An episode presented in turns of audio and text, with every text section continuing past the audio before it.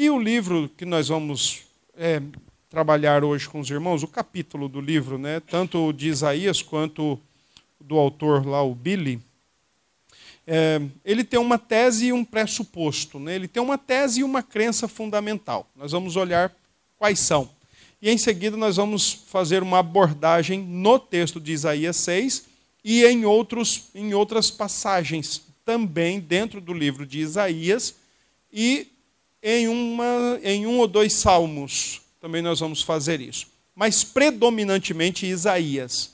Então a gente vai ficar com a Bíblia aberta em Isaías, tá bom? Isaías 6, 1 a 13. Vamos ler.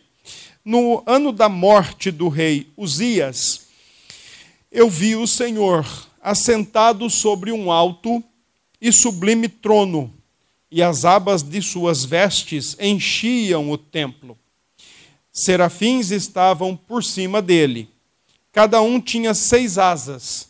Com duas cobria o rosto, com duas cobria os pés, e com duas voava. E clamavam uns para os outros, dizendo: Santo, Santo, Santo, é o Senhor dos exércitos toda a terra está cheia da sua glória. Os umbrais das portas se moveram com a voz do que clamava, e o templo se encheu de fumaça.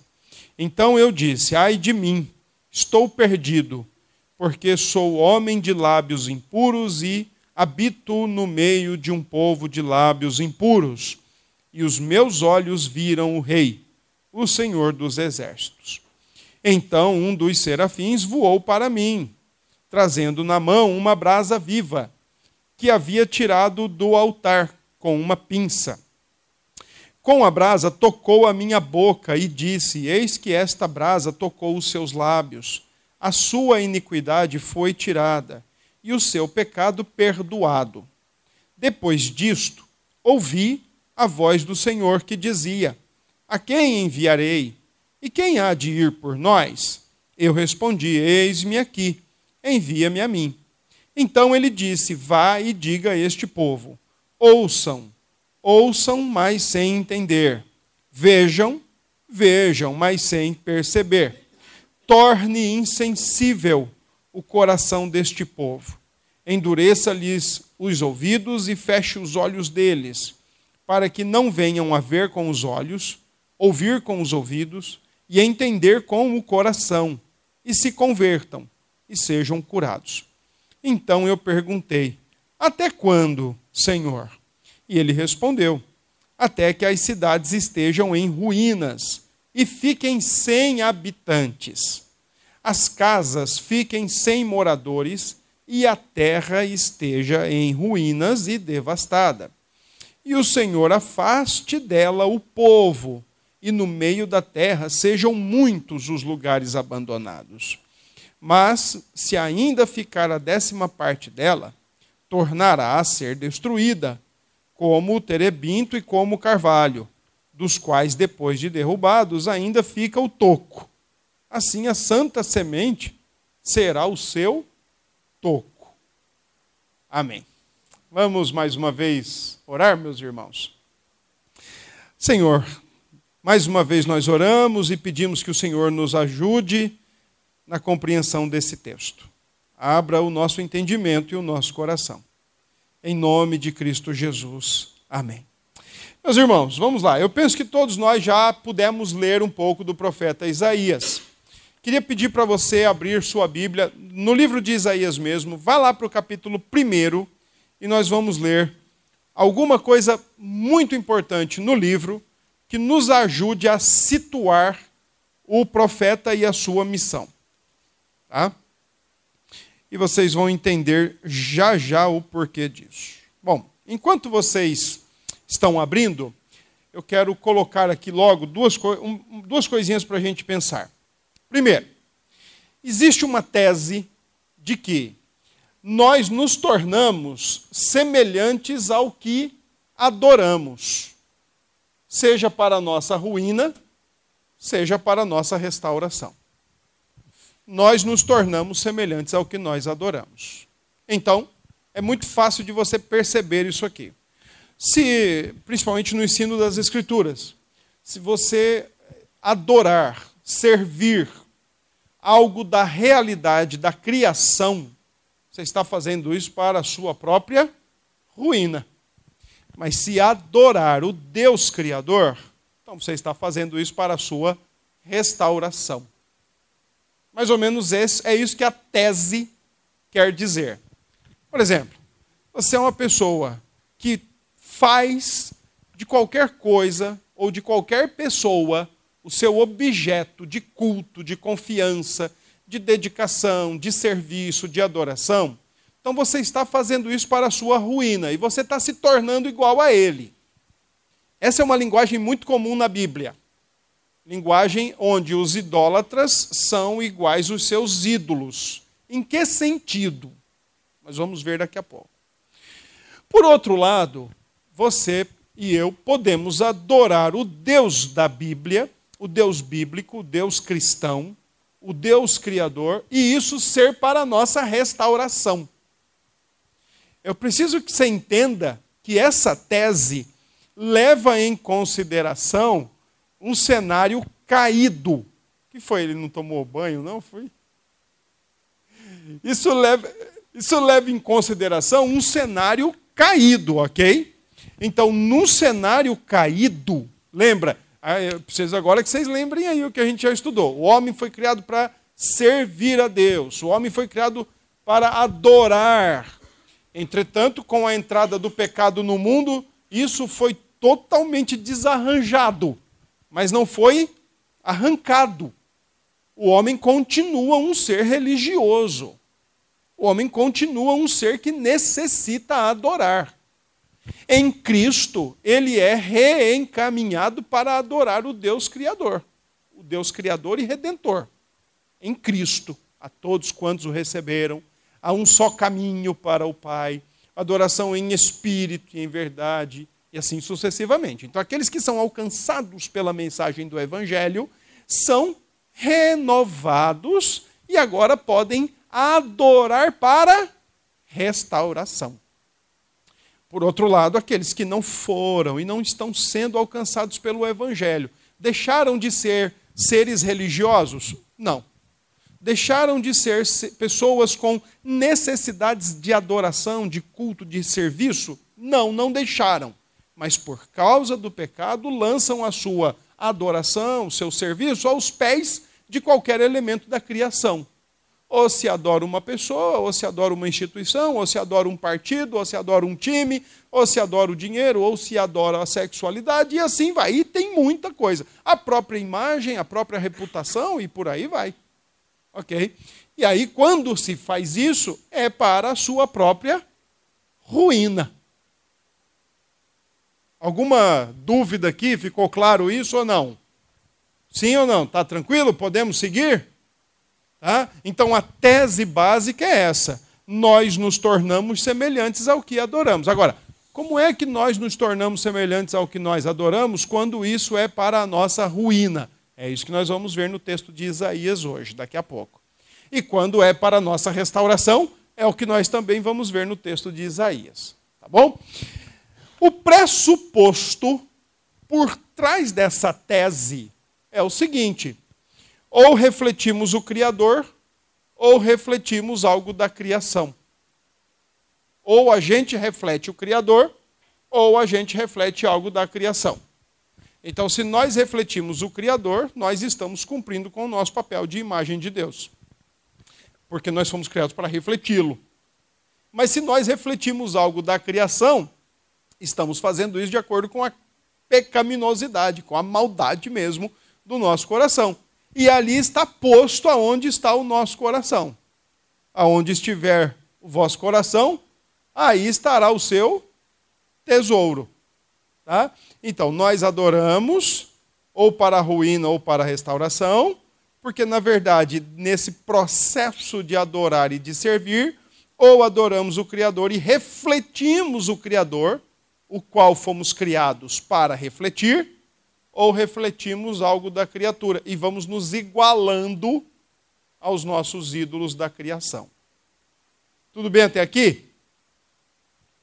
Alguém quer algum esclarecimento? Suelen? Não. Carliane? Tranquilo? Tá bom. tá tranquilo então, né? Tá. Então vamos lá. Pouquinho do contexto de Isaías. Olha, Isaías foi um profeta que atuou por muito tempo. Então, quando você olha lá em cima, ó, data 739 a 686, ó, Isaías foi um profeta com um ministério muito duradouro, aproximadamente 50 e poucos anos. Então, ele teve aí uma, não, mais que isso, ele teve uma boa, quase 70 anos, né? 60, 80 anos. Mas isso é um aproximado, nunca se é uma coisa específica. Mas, em tese, o ministério de Isaías gira entre 60 e 70 anos de atuação. Ele pegou, por exemplo, o reinado de quatro reis. Tá? E isso dá, então, uma cobertura mais abrangente do seu ministério profético. Isaías foi profeta. O objetivo do seu, do seu ministério era admoestar sobre a idolatria, o perigo da idolatria. Isso é algo central no texto de Isaías. É um dos livros que mais fala sobre a realidade, perigo, consequências e, e, e, e, e danos que a idolatria pode trazer para um ser humano. É o que mais fala sobre isso. Mas além disso, ele também fala sobre alianças seculares, de você estar aliançado com alguém que não tem a mesma fé que você. E é também o que mais fala sobre o Messias no Antigo Testamento. Inclusive como aquele que vem para remediar o coração do seu povo contra a idolatria. Então Isaías tem todo esse contexto de objetivos do seu livro. Foi um homem de uma certa família.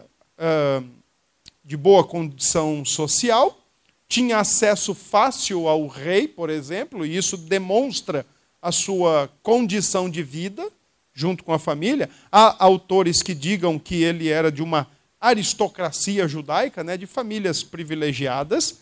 Ele tem acesso ao rei, ele tem acesso ao sacerdote. Isaías 7:3 ele está diante de Acais, falando com o rei Acais, que está tremendo de medo por causa de um cenário.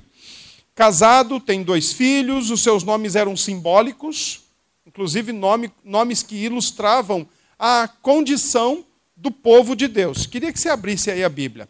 7,3 de Isaías, e você vai ver o nome dele, de um dos filhos dele. Capítulo 7, verso 3. Diz assim: Então o Senhor disse a Isaías: Vá agora com seu filho, Sear Jazub, encontrar-se com Acás. Sear Jazub significa um resto voltará. Esse é o significado do nome. Sear Jazub. E lá no capítulo 8, verso 3, então tem um outro nome do filho. Quando diz: Então tive relações com a profetisa, ela ficou grávida e deu à luz um filho. E o Senhor me disse: Ponha nele o nome de Maer Salal Rasbas, porque antes que o menino saiba dizer papai ou mamãe, as riquezas de Damasco e os despojos de Samaria serão levados ao rei da Assíria. O significado do nome, do segundo nome do seu filho é rápido despojo, presa segura, que era o que iria acontecer ou sobrevir ao seu povo. Então, isso era muito comum né, entre, entre os profetas. Às vezes eles teatralizavam a mensagem, Oséias casa-se com uma prostituta, encenando a sua mensagem, e agora Isaías traz no nome dos filhos algo do seu ministério e da sua, da sua, do seu objetivo e da sua finalidade como profeta em meio ao povo de Israel. No nome dos filhos está dito, no nome dos filhos, um resto voltará, rápida, rápida, rápido despojo, presa segura. No nome dos filhos está dito o que é que Deus vai fazer com o seu povo. Vocês vão ser levados sem que ninguém perceba, vai ser tudo muito rápido, mas um resto vai voltar, ou um remanescente vai ser preservado. Os nomes estão servindo para ilustrar, portanto, a mensagem do profeta. Bom, ele é comissionado para um ministério de exortação, mas é também um ministério infrutífero. Aliás, é um ministério muito duro, muito difícil o que Isaías tem para desempenhar. Porque ele vai falar e ninguém vai ouvir. Ele vai falar e ninguém vai se converter. Vai falar e não vai ter aquela resposta assim: opa, hoje eu estou animado, hein? hoje vai ter um ou outro que vai se dar certo. Ah, mas nós vamos ver um pouco mais sobre essa dureza do ministério de Isaías já já. Ah, contemporâneo, por exemplo, de outros dois profetas, como Miqueias e Oséias, e tradicionalmente aceita-se que a morte deste profeta, do profeta Isaías, foi sob ordem do rei Manassés e ele foi cortado, cerrado ao meio. Quando o texto de Hebreus, lá no Novo Testamento, capítulo 11, verso 37, fala de homens que foram cerrados ao meio, tudo indica que ali é uma referência ao profeta Isaías. Olha um pouquinho mais do contexto de Isaías. Capítulo 1 de Isaías, verso 1. Olha o que é que diz aí. Visão que Isaías, filho de Amós, teve a respeito de Judá e Jerusalém nos dias de Uzias, que é o primeiro nome ali, ó, 792 até 740, foi o período em que esse homem esteve como rei. Depois, Jotão, que de 750 a 731, depois Acás e Ezequias, reis de Judá. Então, essa é uma forma de datar o período em que o profeta se encontra. Não só os profetas de Israel, como também Daniel na Babilônia, Nabucodonosor, depois Belsazar, então é uma forma de você dar uma noção quem é o rei e qual é o período que aquele profeta atuou.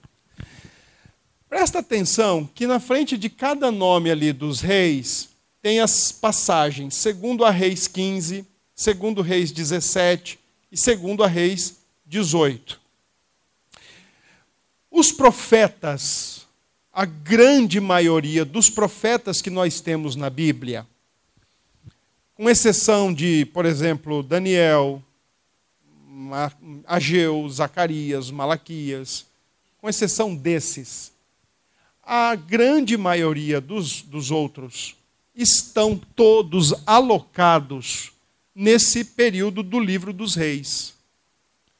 A nossa Bíblia traz assim, né? Os cinco livros de Moisés, depois os livros históricos, dentre os quais o primeiro e segundo Reis, Aí depois vem os poéticos, né?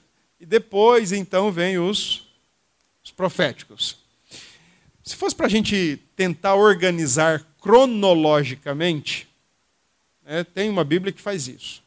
Tem aí Bíblia, Bíblia de estudo cronológica, ou Bíblia em ordem cronológica. É só vocês procurarem que tem isso aí. Mas o correto seria, por exemplo, quando o, o reino de Israel se divide em 1 a Reis, capítulo 12, a partir dali, o reino, um reino, se transforma agora em dois: Israel ao norte, Judá ao sul. E nesse momento, os dois reinos começam a mergulhar na idolatria e, consequentemente, numa vida imoral. E é nesse momento que Deus começa a levantar profetas para chamar o povo de volta. Porque Deus tinha dito para o seu povo que iria colocá-los numa terra chamada Canaã, e que naquela terra eles teriam um único Deus, conforme a gente leu em Êxodo 20 hoje. Não terás outros deuses perante ti, não vão fazer imagens de escultura. E ao longo do caminhar durante o Egito, da saída do Egito até a terra de Canaã, por diversos momentos Deus foi alertando o seu povo contra ídolos e deuses que eles iriam encontrar em Canaã. E uma das motivações do Senhor dizer para eles: quando vocês chegarem lá, não façam aliança com aquele povo, porque eles podem perverter vocês e vocês assumirem a sua idolatria. Capítulo 11 de 1 a Reis mostra o relato do que aconteceu a Salomão. Porque ele casou com mulheres de outros territórios, de outras nações, e elas trouxeram para dentro de Israel seus deuses também. E ele acabou indo com o seu coração pervertido após os deuses das mulheres que ele tinha contraído ou trazido para si. Agora você tem dentro da terra que Deus deu ao povo, que Deus estabelece o seu povo dentro da terra prometida, você tem um povo dizendo assim: olha, agora a gente tem os nossos deuses. E Deus levanta profetas, Isaías, Jeremias, um pouquinho do ministério de Ezequiel, uma parte dele, a outra parte já foi no contexto da Babilônia, e outros como Miqueias, Oséias. Por isso que Oséias casa com uma prostituta para teatralizar o Deus que tem como povo uma prostituta, um povo que se prostitui com outros deuses. Então, nesse é esse o cenário que Deus levanta profetas para falar para o povo: gente, vocês lembram o que está escrito lá atrás na lei? Está escrito lá que não é para ter outros deuses. Está escrito lá que não é para fazer imagens de escultura. Está escrito lá que nós temos só um único Deus. O Senhor nosso Deus é o nosso único Deus e Ele é o único Deus. Vocês lembram disso? Pois bem, então vamos nos consertar agora. Porque também está escrito lá na lei que se a gente obedecer, nós vamos ser abençoados. Mas também está escrito na lei que se nós desobedecermos, nós vamos ser castigados. Então os profetas foram levantados exatamente num contexto aonde o povo de Deus estava dizendo assim para o único Deus, para o verdadeiro Deus e para o Deus deles. Estavam dizendo assim: olha, nós temos os nossos deuses agora. A gente não está muito mais interessado no, no Deus que a gente tinha ou que trouxe a gente para cá. Tanto é verdade isso. Deixa eu só dar um exemplo para vocês do que eu estou falando. Abram aí 1 Reis capítulo 12. É Salomão, é o filho de Salomão, chamado Roboão dizendo assim para os homens da, de Israel: se, o, se, o, se meu pai foi pesado, eu vou ser mais ainda. Tá? Se meu pai cobrou impostos, eu vou cobrar muito mais. E com isso houve uma revolta, e aí povo de Deus dividiu.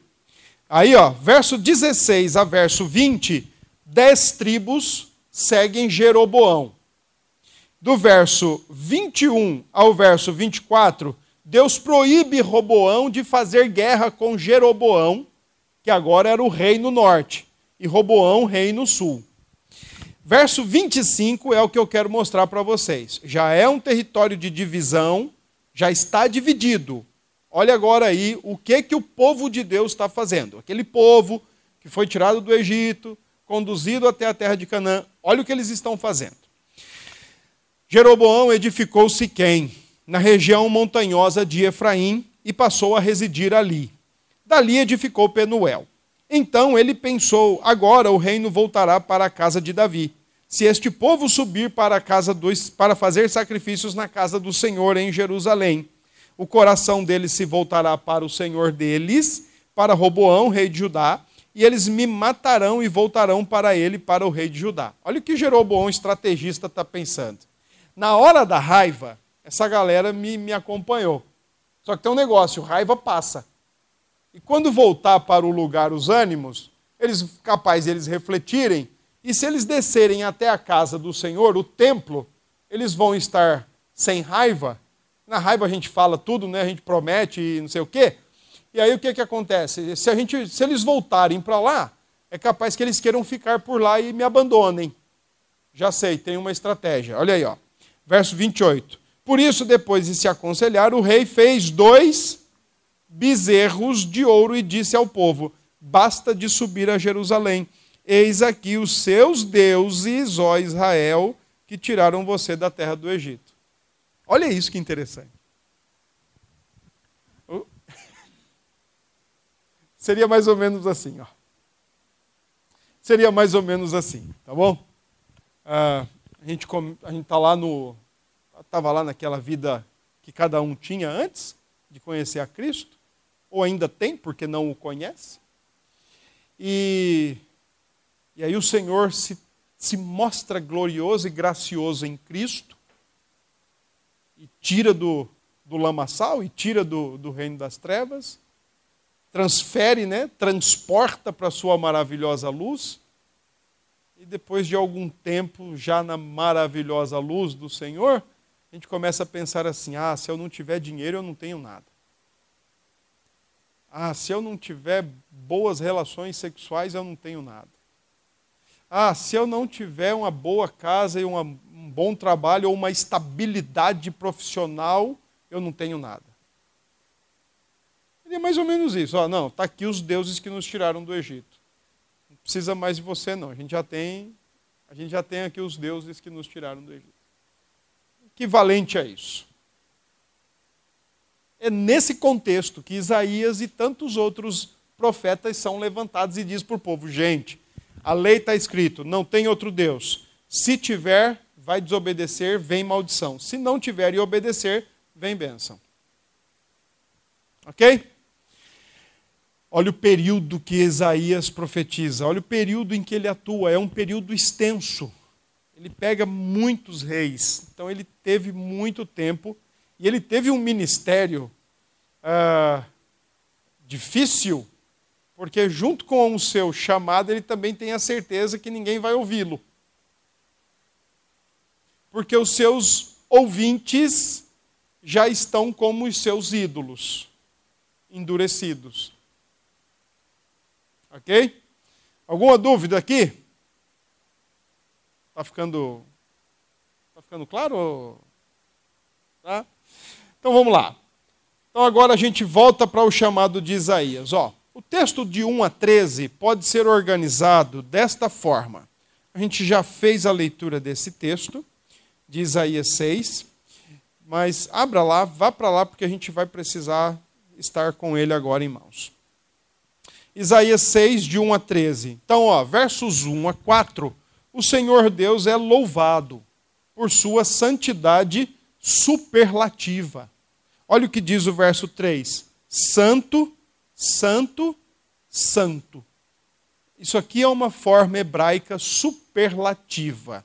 Sabe aquelas coisinhas que a gente aprende de comparativo? Né? Fulano é, é. Isso, Fulano é bom, Fulano é mais do que, Fulano é o melhor.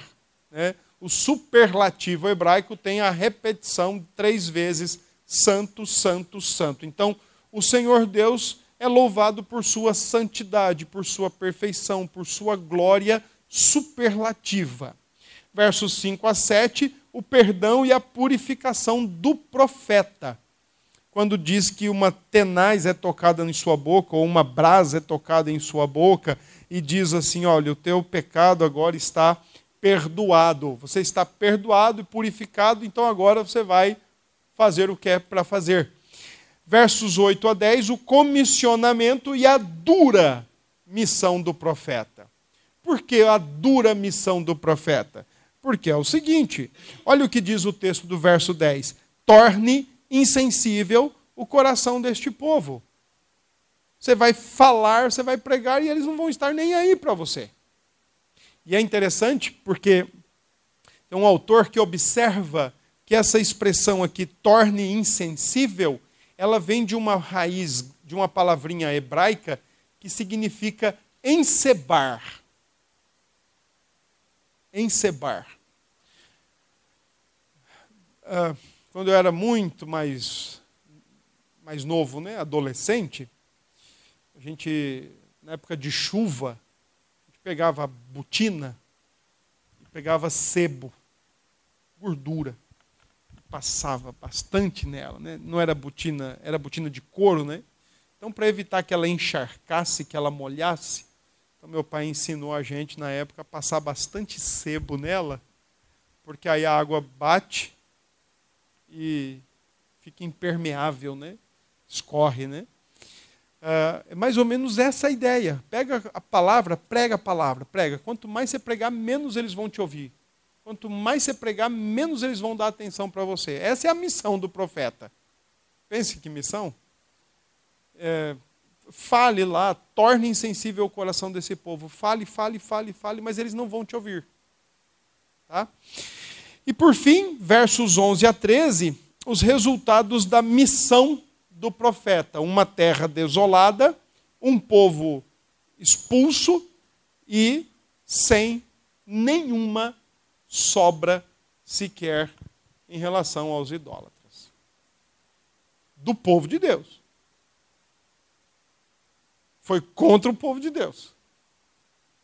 Não foi contra o Egito, foi contra a Babilônia, não foi contra a Síria ou a Síria na época. Foi contra o povo de Deus. Ok? Alguma dúvida? Dúvidas? Tá. Sim, diga. Tá. Por que então essa dura missão de endurecimento? Olha o que diz Isaías 6, 9 e 10. Então ele disse: Vai e diga a este povo: ouçam, ouçam, mas sem entender, vejam, vejam, mas sem perceber. Torne insensível o coração deste povo, endureça-lhes os ouvidos, feche os olhos, para que não venham ver com os olhos e ouvir com os ouvidos. Vamos usar o próprio Isaías para entender o que é que está acontecendo aqui. Vai lá para Isaías 42, versos 17 a 20. Vamos, por que, que Deus está falando para Isaías? Ó, eles vão olhar e não vão entender, eles vão, eles vão escutar, mas não vão ouvir, não vão obedecer, não vão se converter. Por que, que Deus está falando de olhos e de é, ouvidos? Simples. O próprio livro de Isaías nos dá essa informação. Olha o que diz lá no verso 17, 42, 17. Acharam? retrocederão e ficarão cobertos de vergonha os que confiam em imagens de escultura. E que dizem as imagens de fundição: Vocês são os nossos deuses. Escutem, surdos, e vocês, cegos, olhem para que possam ver. Quem são aqui no texto os surdos e os cegos? Os que adoram imagens de fundição. Verso 19: Quem é tão cego como o meu servo? Essa expressão aí, meu servo, é ah, por mais que ela seja uma expressão singular, meu servo, ela é uma expressão que abarca todo o povo. Ok? Então, ao invés ele dizer, ao invés do Senhor dizer, quem é tão cego, quem é tão cego como o, o meu povo, ele está dizendo, quem é tão cego como o meu servo. Tá? Ou tão surdo como o meu mensageiro a quem envio? Quem é tão cego como o meu amigo e tão cego como o servo do Senhor? Você vê muitas coisas, mas não as observa. Ainda que tenha os ouvidos abertos, não ouve nada. Verso 43 agora, de Isaías, verso 8 a 10. Olha que interessante, verso 8, que diz assim, 43, 8. Traga o povo que é cego, ainda que tenha olhos. Consegue entender o que está sendo dito aqui? É, tem olhos físicos, o sentido humano né, da visão, mas espiritualmente são cegos. Está bem? ainda mais no verso 8, e que é surdo, ainda que tenha. Por que é então que lá no capítulo 6 Deus está dizendo para Isaías: você vai tornar insensível o coração desse povo? Eles vão ver, mas não vão entender, vão ouvir, mas não vão escutar, não vão se converter. Porque eles já estão tal qual os seus ídolos, que apesar de terem olhos e ouvidos, estão endurecidos e insensíveis. Assim como um ídolo pode ter ouvidos e olhos e não fazer absolutamente nada, porque é um ídolo imóvel, inerte, criação das mãos humanas, assim é todo aquele que se relaciona com um ídolo. Cada vez mais vai ficando insensível, ouvidos, olhos, e vai ficando mais endurecido. Olha o que diz mais o verso 9: todas as nações se congreguem e os povos se reúnam. Quem dentre eles pode anunciar isto e mostrar-nos as, as predições antigas? que apresentem as suas testemunhas, para que se justifiquem e para que se ouça e se diga é verdade. Vocês são minhas testemunhas, diz o Senhor. Vocês são o meu servo a quem escolhi, para que vocês saibam, creiam em mim entendam quem eu sou. E que antes de mim Deus nenhum se formou, e depois de mim nenhum haverá. Então Deus chama para si a palavra da unicidade, só que são cegos e surdos, tapados, insensíveis e endurecidos. Capítulo 44 verso 8, 20.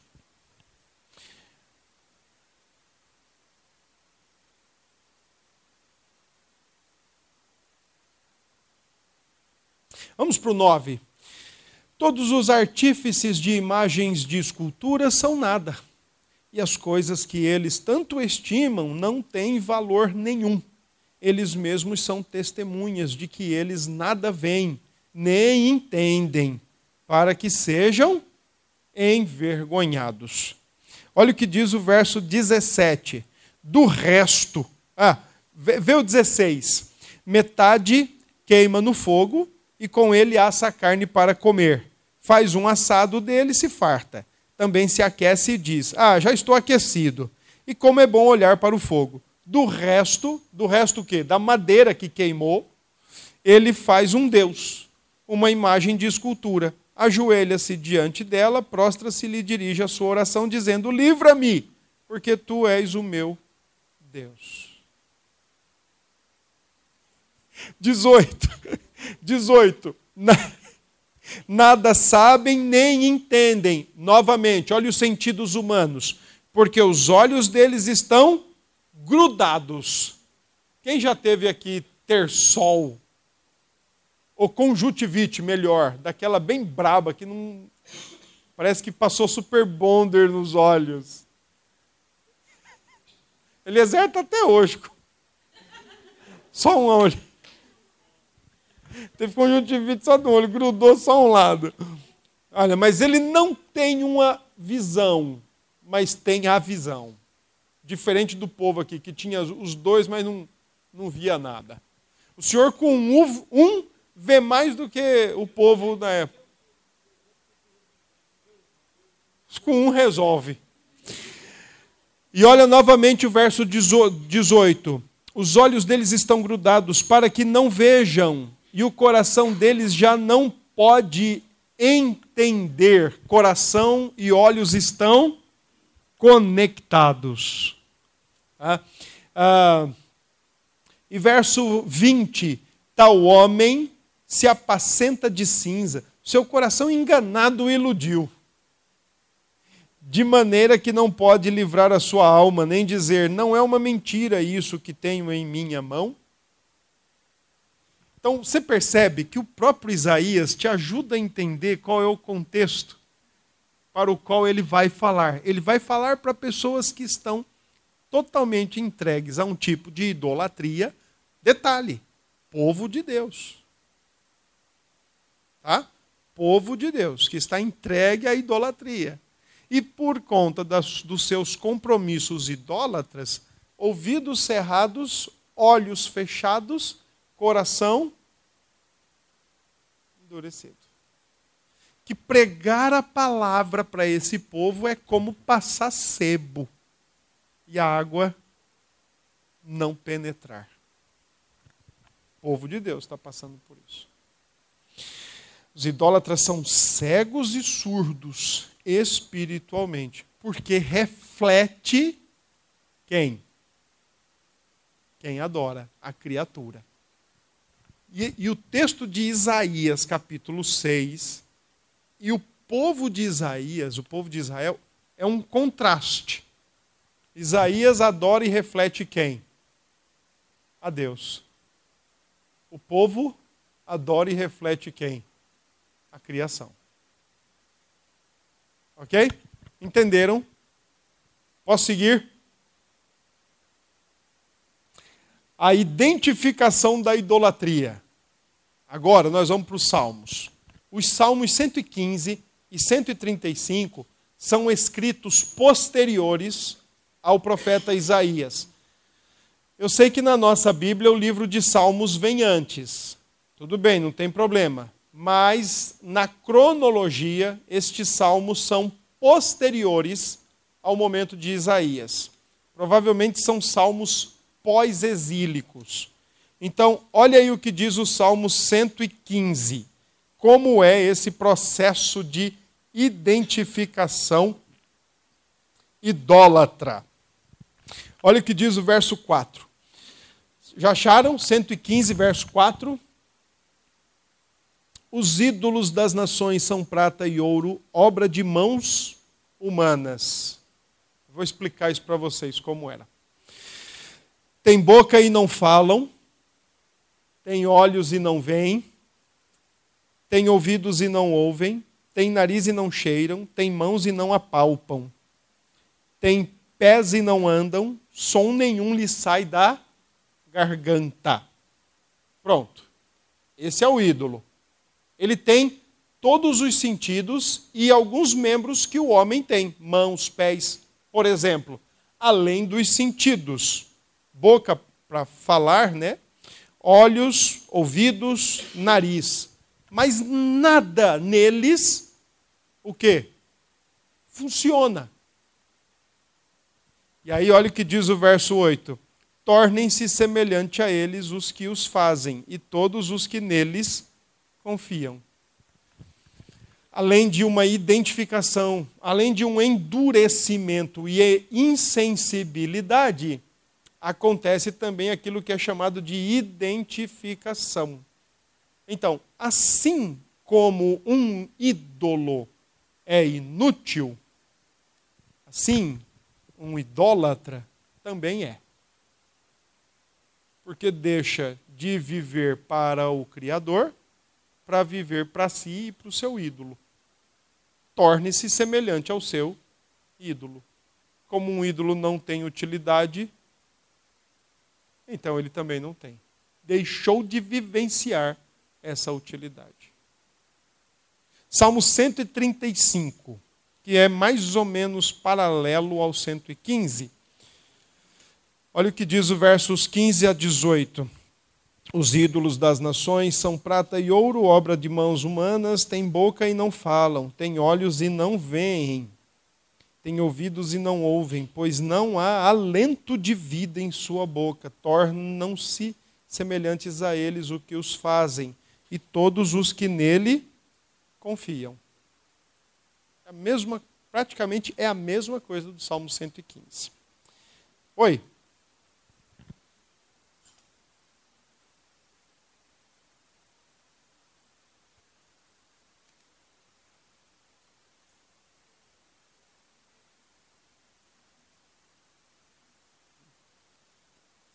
É.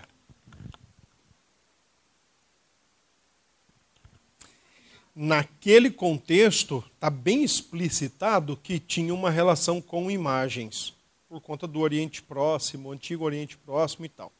Mas a gente tem visto, com a luz da revelação geral, toda, perdão, não da geral criação, mas da Bíblia toda como um todo, que idolatria é você colocar o coração em qualquer coisa da esfera criada, confiar, descansar, se refugiar, tentar resolver seus problemas. E aí, como aquilo ali é inútil para fazer qualquer coisa que só o único Deus pode fazer, uma idolatria inútil é uma vida inútil. É aquilo que a gente já comentou aqui numa aula. Não pensemos que porque não temos as coisas nas paredes ou um altarzinho em casa, nós estamos livres desse tipo de pecado. Não estamos. E, e o nosso pode ser muito pior. E geralmente é. Tá? Podemos seguir? A inversão da idolatria. Olha, a idolatria leva a uma inversão. Já que nós estamos no livro de Salmos, vai aí para 94. Salmo 94, verso 7.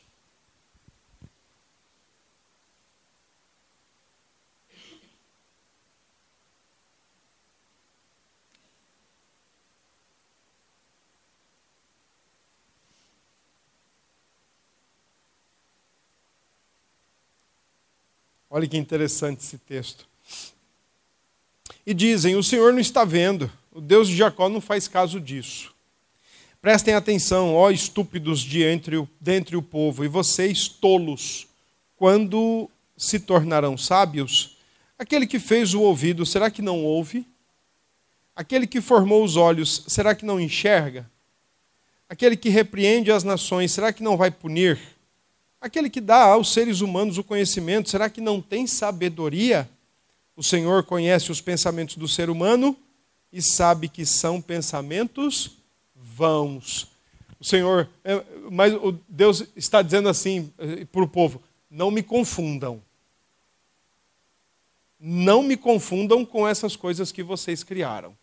Isso aí que vocês criaram, de fato, não vê. De fato, não ouve. De fato, não faz nada. Não me confundam. Deus está dizendo isso para o povo. E agora, volta lá para Isaías, só para você olhar o que, que esse texto nos diz. Isaías 29.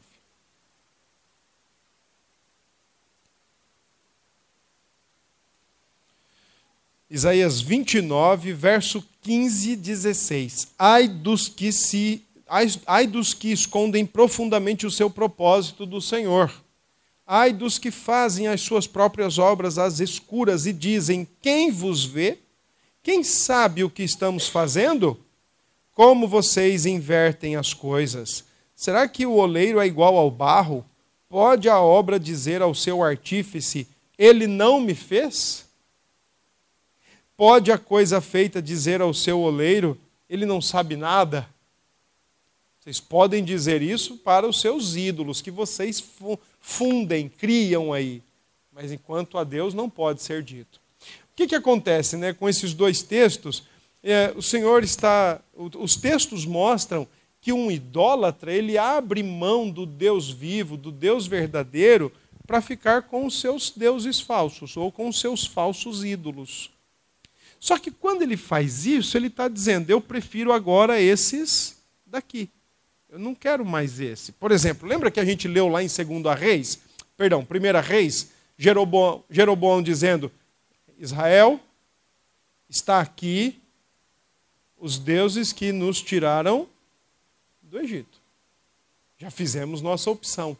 Por exemplo, quando Moisés sobe ao Monte Sinai para ler a lei, para receber a lei de Deus, o que é que o povo lá embaixo está fazendo? Um bezerro de ouro. E Arão fala o quê? Está aqui quem nos tirou do Egito. Ok?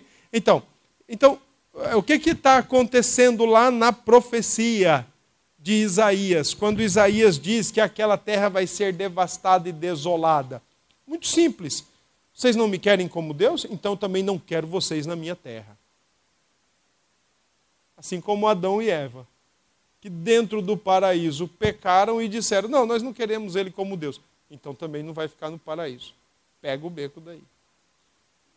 Sejam expulsos daí.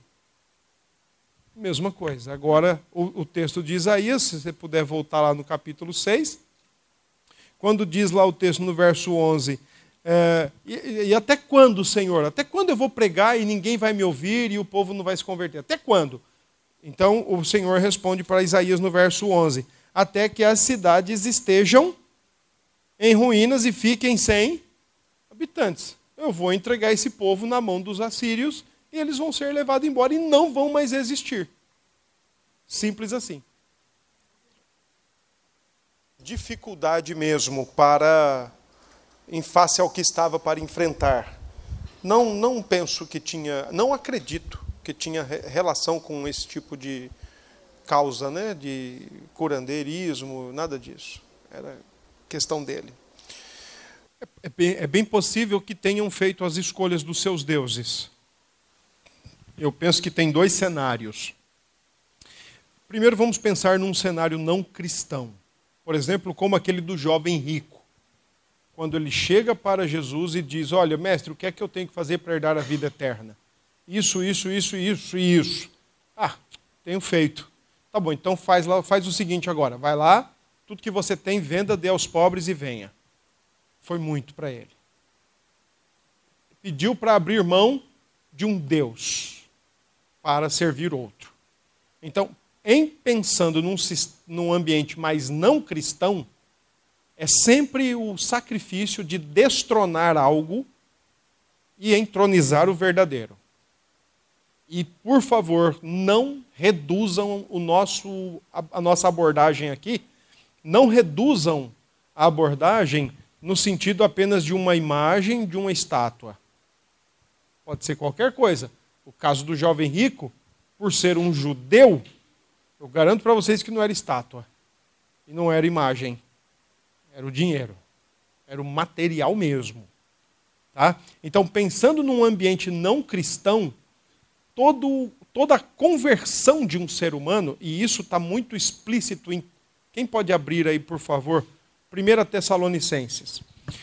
Isso está muito explícito num ambiente não cristão. É abrir mão de um falso Deus e se render ao Deus verdadeiro. Num ambiente não cristão.